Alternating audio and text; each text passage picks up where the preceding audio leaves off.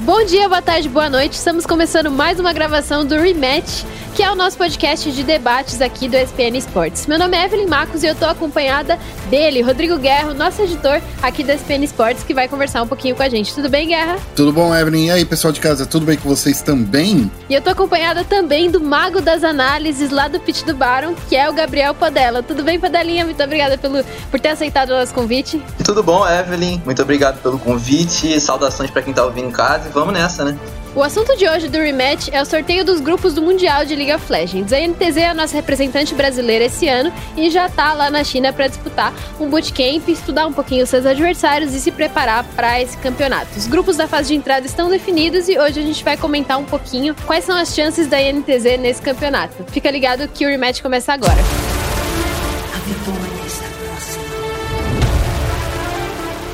Começando aqui então o rematch. E aí, gente, o que vocês acharam desse sorteio dos grupos que aconteceu hoje? Eu vou deixar o convidado falar primeiro, porque ele veio trazer as análises aqui, eu só falo, eu só falo o que eu penso. É, muito obrigado por deixar eu falar primeiro, né? É, vamos lá. O que eu achei desse, desse grupo é um grupo acessível para a NTZ é, por conta do, do adversário mais talvez a Legacy, né, que seja o adversário mais tranquilo para a NTZ por conta do playstyle, ele joga um pouco em torno do topside, então a NTZ tem reais chances de ganhar, porque pelo que apresentou na final, uma boa interpretação do meta de jogar em torno da mid lane, então é um adversário mais tranquilo, mas no geral é um grupo muito difícil, principalmente por conta dos dois majors, é, se a gente levar em consideração, nenhum time do Pool 1 é é, você quer enfrentar nenhum time do Pool 1, acho que tirando o PSG, que teve alguns problemas de visto e tudo mais, você não quer enfrentá-los. Eu acho que Mad Lions e Team Liquid é, são os dois piores times para NTZ por conta de um fator que é o fator preparação, né? A, maioria da, das vitórias de time wildcard sobre times majors no play-in ou no play-in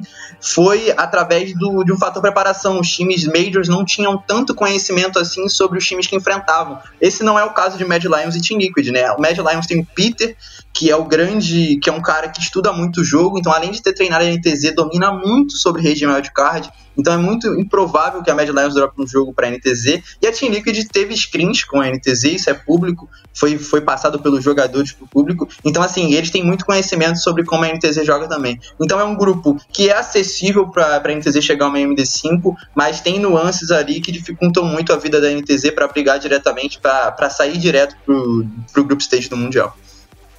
É, eu vou cortar um pouquinho o Guerra aqui para falar uma informação que eu esqueci de falar no comecinho, mas que é muito importante, que é qual é esse grupo da NTZ, né? Informação crucial para o podcast inteiro. No sorteio que aconteceu nessa terça-feira, dia 15, a NTZ caiu no grupo A do play-in, que tem os seguintes times. Team Liquid, da LCS, né, a Liga Norte-Americana, Mad Lions, que é, foi o terceiro lugar, né, da, da Europa, da LEC, a Legacy, que foi campeã da Liga da Oceania, e a Supermassive, que foi a campeã da Liga Turca, que já é ali um, um, um rival conhecido para os times brasileiros, né? A NTZ está nesse grupo. O grupo B consiste na LGD, que é, acredito que o pool 3 ou 4 da China, né? Que atualmente é a melhor região do mundo. A PSG Talon, que é da. Eu ia falar LMS, até deu um tiltzinho no meu cérebro, porque eu ia falar LMS, mas não existe mais LMS, agora é PCS, né? Uhum. A V3 Sports, a V3 Sports é do Japão, né? E a, a a Unicorns of Love, que é da Rússia, e a Rainbow Seven, que é da América Latina. Esse é o grupo B. Então, se a NTZ conseguir não ficar em último e vencer uma MD5 no grupo A, eles vão disputar contra alguém ali do grupo B a vaga no, no Group Stage. Então é interessante a gente falar desse grupo B também. Mas a gente começa falando do grupo A. Realmente, eu acho que o Padela falou coisas muito interessantes aí, muito decisivas para esse é, para esse debate, que é é um grupo acessível, dá, mas não é um grupo fácil de jeito nenhum, né? O que, que você acha uhum. disso, Guerra? Então, eu, eu tava é, olhando hoje de manhã, né, principalmente os, os jogos da fase de grupos da, da Supermassive, porque eles seguem um, um, modelo bem parecido, assim, com, com o nosso, só que eles usam MD2, né, mas dá pra ver que a Supermassive é um time, assim, que eles dão umas vaciladas legais, assim. Eu percebo que se for para tirar um joguinho para não ficar em último, a gente pode contar aí que a gente pode contar com a sorte aí da Supermassive. Uh, já a Mad Lions e a Team Liquid, eu, eu sinto que a, a, Mad Lions é outro time que também foi bastante constante aí na, na, na LSC e a Team Liquid, gente, é assim, a Team Liquid, eu falo que hoje em dia a LCSNA tá muito próximo do nível brasileiro, né? Do, do estilo que eles estão jogando, eu sinto que dá muito match. Por mais que eu sinta que numa MD5 seja complicado bater uma Mad Lions por causa principalmente do Peter, e eu acredito inclusive que a Mad Lions vai passar em primeiro lugar no grupo, né? E daí a gente não teria que enfrentar eles caso isso acontecesse. Quer dizer, nem, nem eles, é, eles não, né? Mas é, eu acho que eles não seriam tão um, um, time tão, como posso dizer, assustador assim. Eu sinto que dá para tirar pelo menos um joguinho de cada um desses times aqui, talvez a gente conseguir entrar para MD5 e que já seria uma boa campanha. E daí do outro lado, eu fico muito medo de uma LGD dar uma tropeçada e a gente pegar eles na MD5 da final, né? De, de ir pro, pro outro lado. Mas assim, a gente vai falar um pouquinho aí da LGD depois, do, do grupo B depois. Meu maior medo era a gente pegar um grupo que a gente não conseguisse vencer de ninguém. E nesse daqui eu sinto que dá para vencer e não ficar em último. Isso já me deixa tranquilo. O nosso grupo, né? O grupo da NTZ tem times muito fortes, né? Mas eu fico meio curiosa para saber o que, que a Mad Lions vai mostrar nesse play-in. E é justamente isso que eu quero perguntar pro Padela. Qual nível de qual vão de habilidade você consegue perceber entre a Mad Lions e a Team Liquid? Tipo, dela, o que, que você consegue ver? A Mad tá muito à frente? Você acha que a Mad consegue passar, assim, em primeiro disparado? Cara, tem um fator que é fundamental para Mad Lions, que é a inexperiência no caso, né? Se a gente pegar para analisar o time da Mad, é basicamente composto por quatro novatos, quatro jogadores que tiveram sua primeira temporada profissional esse ano, e o Humanoid que está na sua segunda temporada, ele jogou ano passado com a Splice. Então, o play-in vai servir muito para eles se adaptarem a como o jogo está funcionando em relação ao meta, mas não só isso, se adaptar ao palco internacional, que a gente sabe que é muito diferente do palco do palco nacional, até porque esse ano nem teve palco nacional na LEC, né? Os jogos foram online. Então esse é um fator que talvez pode, possa pesar um pouco para a Mad Lions no confronto contra a Team Liquid, essa inexperiência, mas no geral é um time muito habilidoso. Acho que a, a rota mais forte da Team Liquid talvez seja a bot lane ali com o double lift, mas o Karzi não deve nada a ele. O Karzi é um espetacular AD carry. No, no primeiro split foi inclusive a revelação do campeonato, foi o Rook of the Year. Na real não foi, ele foi o segundo, quem foi foi o Razork, mas ainda assim ele é um jogador que é incrível, muito bom. O Kaiser é um dos melhores suportes do Mundial, para mim o segundo melhor. Então, assim, é, na, na rota mais forte da T-Liquid, a, a Mad Lions é tão boa que consegue dar match. Então, assim, é um confronto onde a Mad Lions tem o, o a disparidade é, de mecânica a, a, seu favor, mas a Team Liquid acho que pode surpreender. O Broxa fez um. evoluiu muito nesse segundo split, fez um grande segundo split, para ser sincero, e acho que vai ser o confronto mais legal ali entre Shadow e Broxa, porque são dois jogadores que jogam, de play, jogam com playstyles, formas de jogar muito parecida, né? O Broxa ficou conhecido pelo que fez na Fnatic em 2018 no Mundial, onde ele criou muito para o time, ele, ele foi o fator condicional para a Fnatic chegar naquela final do Mundial,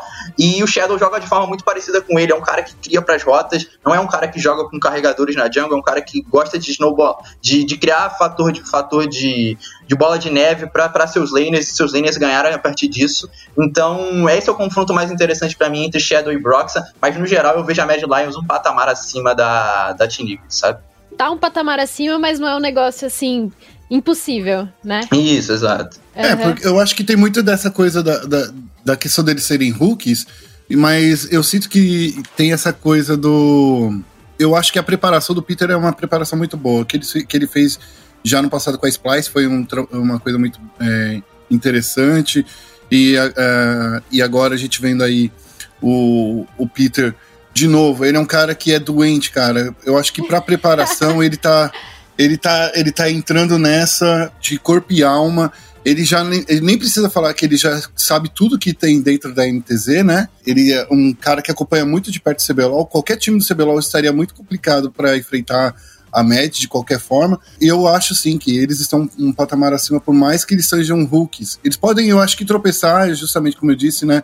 Ali, no, ali no, no na MD1, mas eu acho que numa MD5 eles vão estar bem preparados. E assim, só para dar um insight, é, você falou sobre o Peter, mas acho justo também citar toda a comissão técnica, porque o Mac, Sim. que é o coach e o head coach da, da Mad Lions, ele foi eleito o coach of the split da LEC, ou seja, existem, existe a premiação para para melhor jogador, melhor time e melhor coach. E o Mac, que é o técnico, o head coach da, da Mad Lions, ganhou esse prêmio. Então, assim, mostra que o trabalho deles como comissão técnica é muito coeso em todos os aspectos, seja com o Peter, seja com o Mac, enfim, é um trabalho muito bom da equipe, sabe? Sobre essa questão deles serem rookies, eu acho que isso é uma, é uma faca de dois legumes, né? Porque pode realmente surgir uma situação em que eles pequem pela inexperiência, mas a Europa tem um histórico muito bom de rookies. Né? A Europa Sim. sabe lidar muito bem com rookies, né? Os grandes jogadores que surgiram aí no, no, no palco internacional, que vieram da Europa, em grande parte são rookies, né? Tem o, o Perks, que tá longe de ser um jogador novo, claro, mas uhum. tem o Caps. Acho que o Caps é o, é o principal exemplo, né? Que surgiu como um jogador novo e aí já tá entre os principais jogadores do, do Ocidente, né?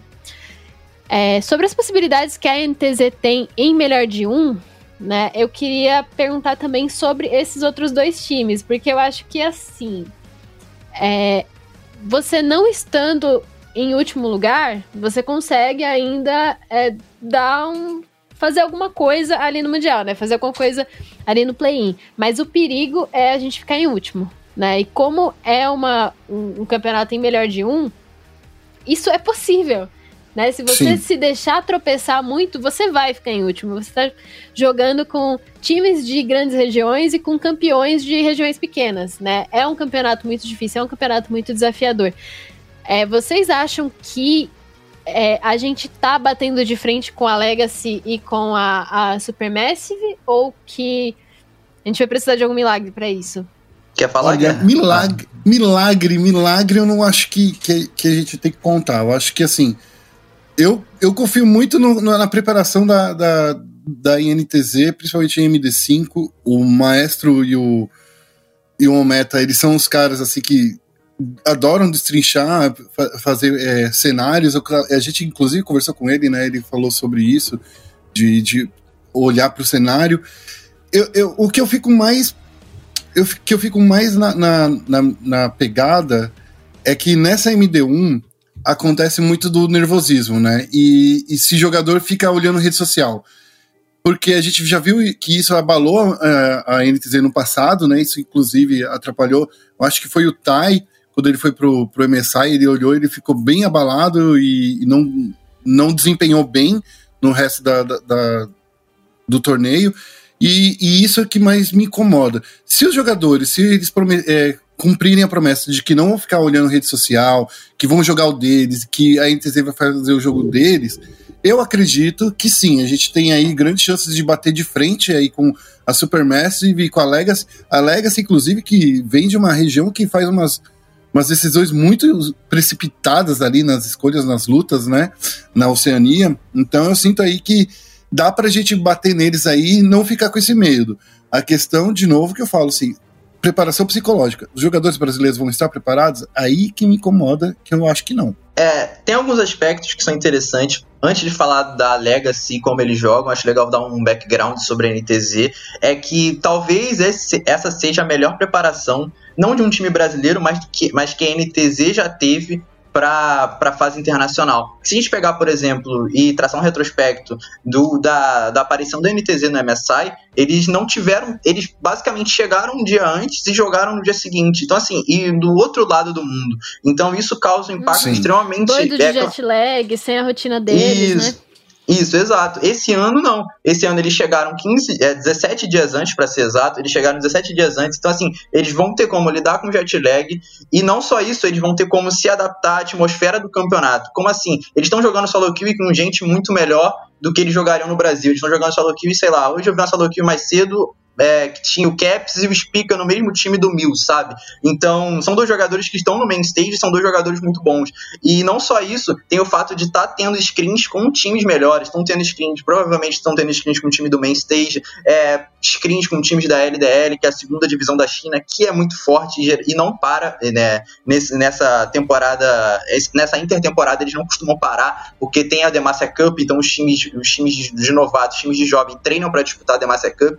Então, assim, assim, tem muita. Então, assim, a NTZ tem como se adaptar ao, ao Mundial, ao campeonato. Então, esse contexto é muito positivo. Só que, como o Guerra falou, a gente, é, no, no retrospecto, nós tivemos também problemas de, de psicológico. Quero ver como a NTZ vai trabalhar isso. Mas em relação à parte do jogo, a, essa é a melhor preparação que a NTZ já teve para o campeonato. Agora falando sobre a Legacy em si, acredito que seja o melhor matchup possível para a NTZ, não por conta de ser um time mais fraco, mas por conta da forma na qual eles jogam. É, o mid laner deles tem sérias, dificuldades, é, tem sérias dificuldades, tanto que ele joga com uma Champion Pool baseada em controle, em magos de controle, o que a gente está vendo que no meta não vai, o meta do Mundial não vai ser dessa forma. Vazou alguns resultados de screen e tudo mais, onde os times da, do main stage estão jogando com forte 2v2 no mid, ou seja, Evan e Lucian, Recarim, Recarim e uma dupla forte na mid lane. Então, assim, é, e, a, e a NTZ consegue jogar dessa forma. A NTZ conseguiu jogar na final com um do mid jungle muito forte, que foi o caso do terceiro jogo da final,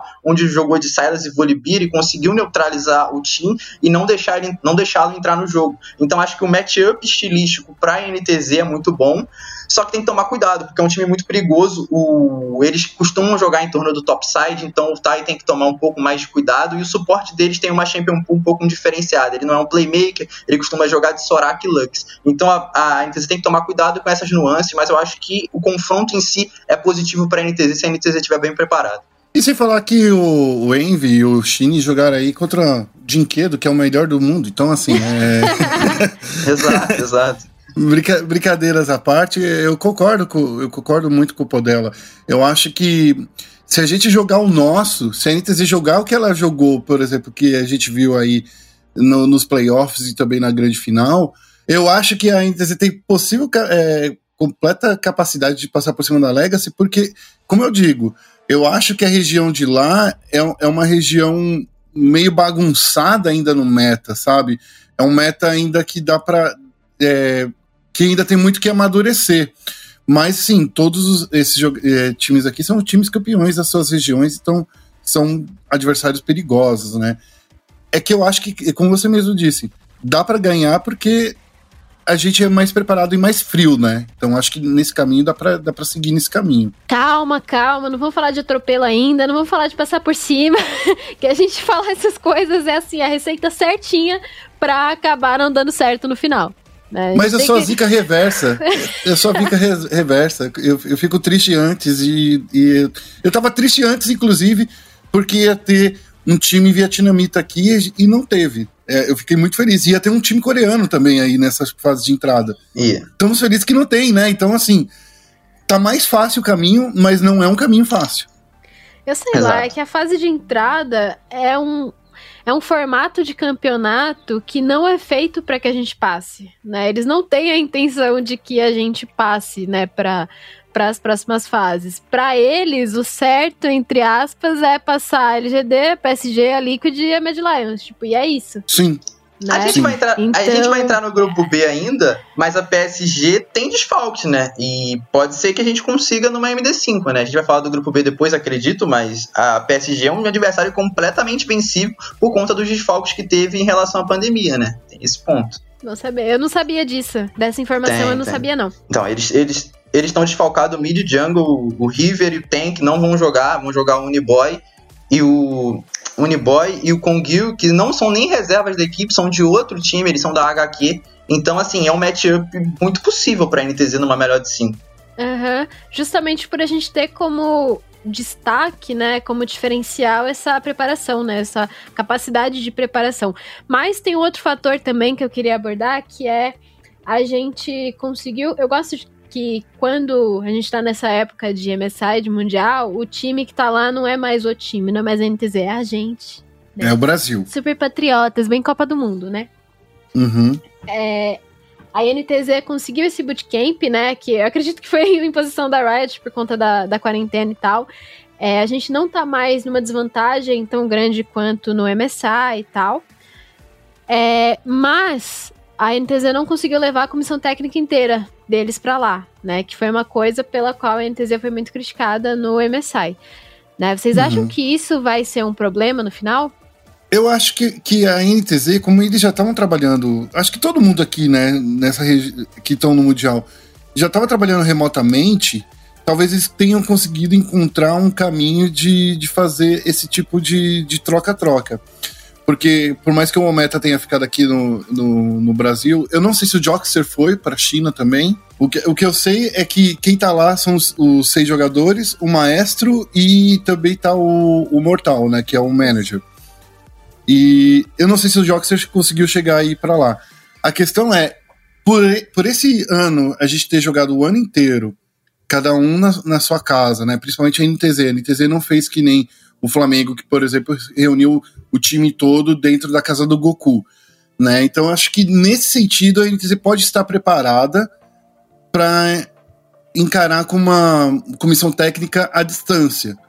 Mas aí é, a gente, é, eu acho que é só é. é. só o futuro que vai dizer agora, né? Porque nesse caso eu acho que todo mundo está passando por essa dificuldade, inclusive todos os outros times. Tirando os chineses, né? Os chineses eles estão lá.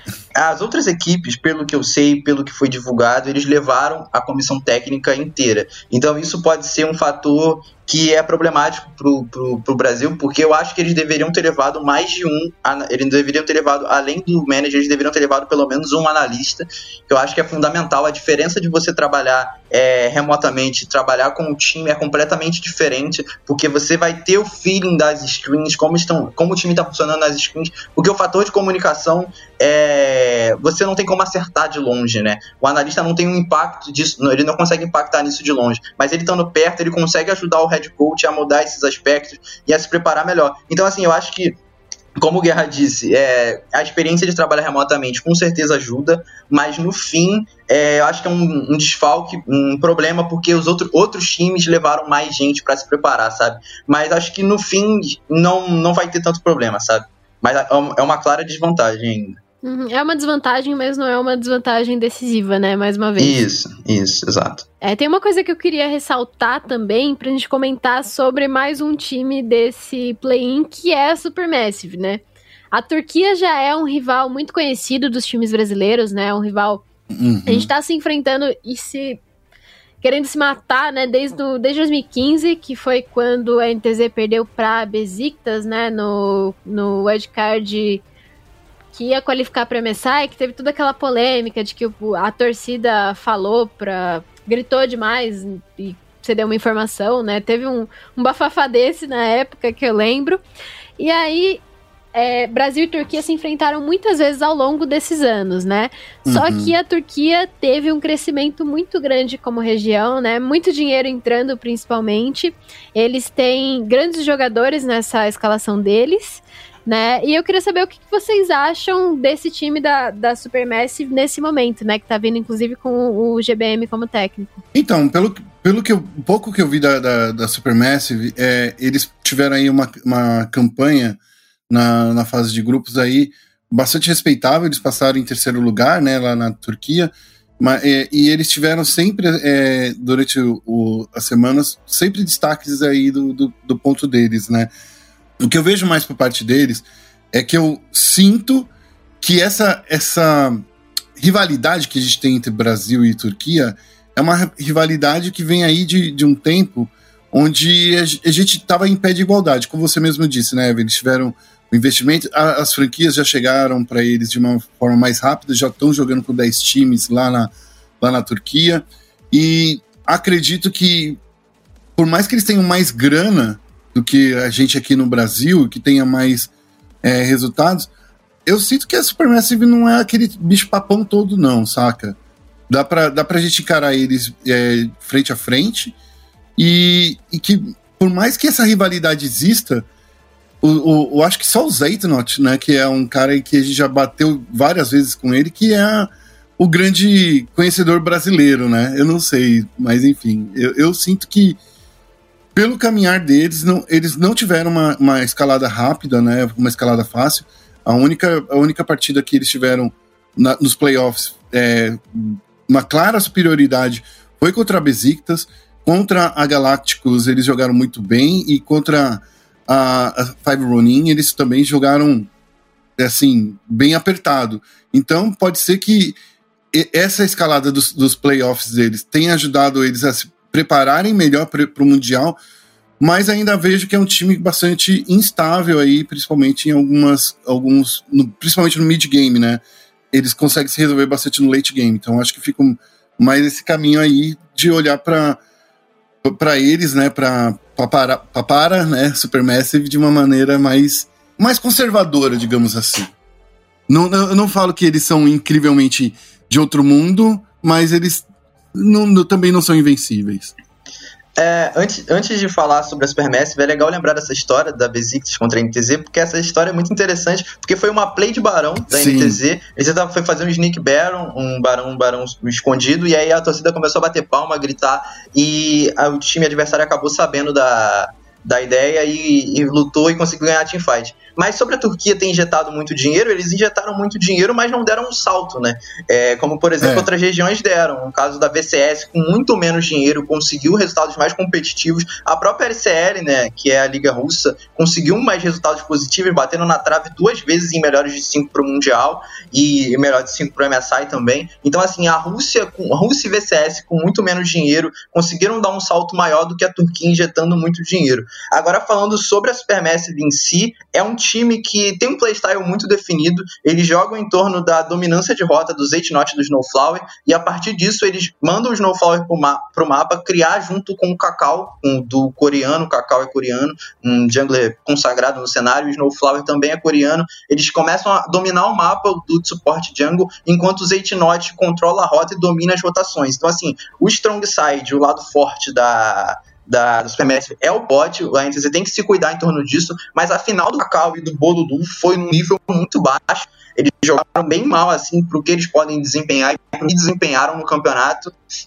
Então, assim, o último, o último, o que a gente tem, né? O último repertório da Supermassive, apesar da vitória, não é o melhor dos mundos. É um time super uhum. competitivo, é um time que tem muita experiência, é um time bom, dentro da forma que joga, é muito bom. Mas, assim, há como a NTZ lidar, porque existem falhas, algumas falhas mecânicas e onde a NTZ pode explorar, principalmente ali no do Bolulu, que não fez o melhor, a melhor das finais e também do Cacau. Uhum. Eu, eu, e ainda eh, nesse caminho, né? É, esse lance do investimento investimento da Turquia é, é porque eles trouxeram muitos jogadores de é, Tier 1 lá da, da Coreia, né? É, não, não sei se. Aposentaram isso... o Wolf que mais. é, então. E, mas eu, eu, sinto que a, a Supermassive, enquanto os outros times começaram a investir mais para os jogadores da Europa, a Supermassive continua insistindo em jogadores coreanos. Deu certo para eles. Eu não só não sei, como você mesmo disse, né, é, Podela, eu não sinto aí que o Cacau e o Snowflowers façam muita coisa diferente do que, por exemplo, a INTZ já encarou aqui no Brasil, principalmente na época do Shrimp e do, e do Lucy, né? Que eles eram também a mesma coisa. Não sei se. É, é, é era, andavam meio que. Não era nem suporte do, do bot, era suporte do, do jungler aqui no Brasil. Exato, exato. Lucy. Então acho que é, é, como eles, eles copiam muito esse estilo, né? O Isso. Cacau e o Snowflower. Dá pra, eu acho que a NTZ não vai estar tá é, pega de surpresa nessa. É, assim, sobre esse ponto que você citou, é muito interessante em relação aos europeus e a, e a Supermassive ter continuado com os coreanos, é que os europeus eles vão para a Turquia como cenário de desenvolvimento a mais. Então, assim, não é jogo para os times turcos gastarem dinheiro contratando europeus, porque os europeus vão para lá, vão se desenvolver e os times da LEC vão, vão pegá-los. Foi o caso, por exemplo, do Humanoid, é o caso, por exemplo. Não foi do, do Caps. Do próprio Caps, verdade. O Zurse, o Abedag, enfim, há uma lista é. de, de nomes que começaram na TCL e foram para a Europa e fizeram o caminho inverso. Os coreanos não. Os coreanos que eles vão atrás geralmente são coreanos bons, mas coreanos que estão no Tier 2 da Coreia ou coreanos que jogaram em outras majors e não deram tão certo assim e se encontraram lá, que é o caso do Snowflower que jogou na KT em 2014 em 2019 e voltou para a Turquia. Então, assim, é, é um modelo de negócio diferente, sabe? mas que ainda assim funciona para a Turquia de forma positiva, querendo ou não. Uhum, é uma ideia diferente, mas é o que, é o que dá certo para eles, né? Isso. É, foi mais ou menos o que a Team One fez quando trouxe os dois é, búlgaros, esqueci até o nome deles, que foi só um speech que eles passaram por aqui, que é um caminho muito de, de desenvolvimento desses caras que são bons aí no Tier 2 europeu e que poderiam muito bem estar tá na, na LCS, né?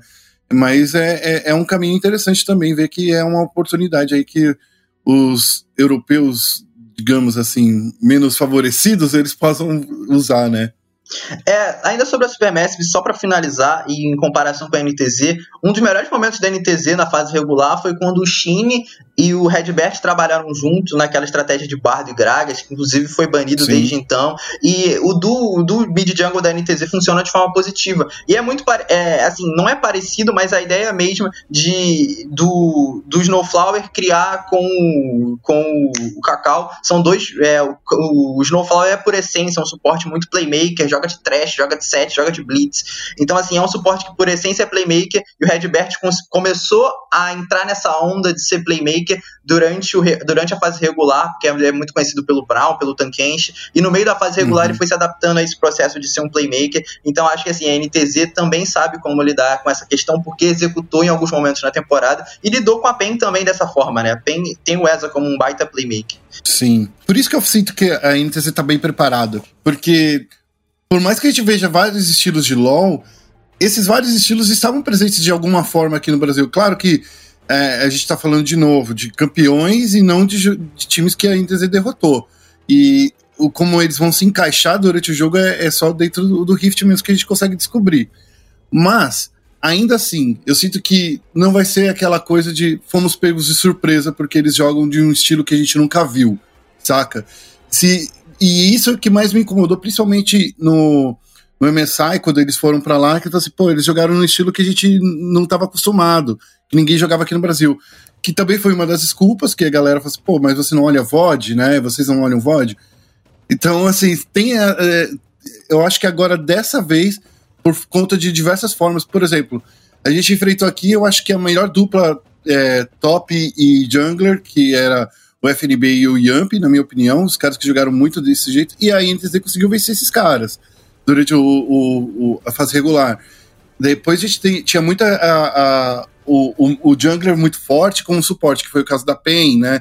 Então eu acho que assim, de todos esses estilos que a gente vê a, rolando no Mundial, o Brasil é o que conseguiu é, ter aí desafios muito próximos para preparar o nosso representante lá. E a NTZ eu acho que tá indo muito bem preparada nesse quesito de enfrentar esses estilos muito opressores que nem o Cacau e o Snowflower fazem.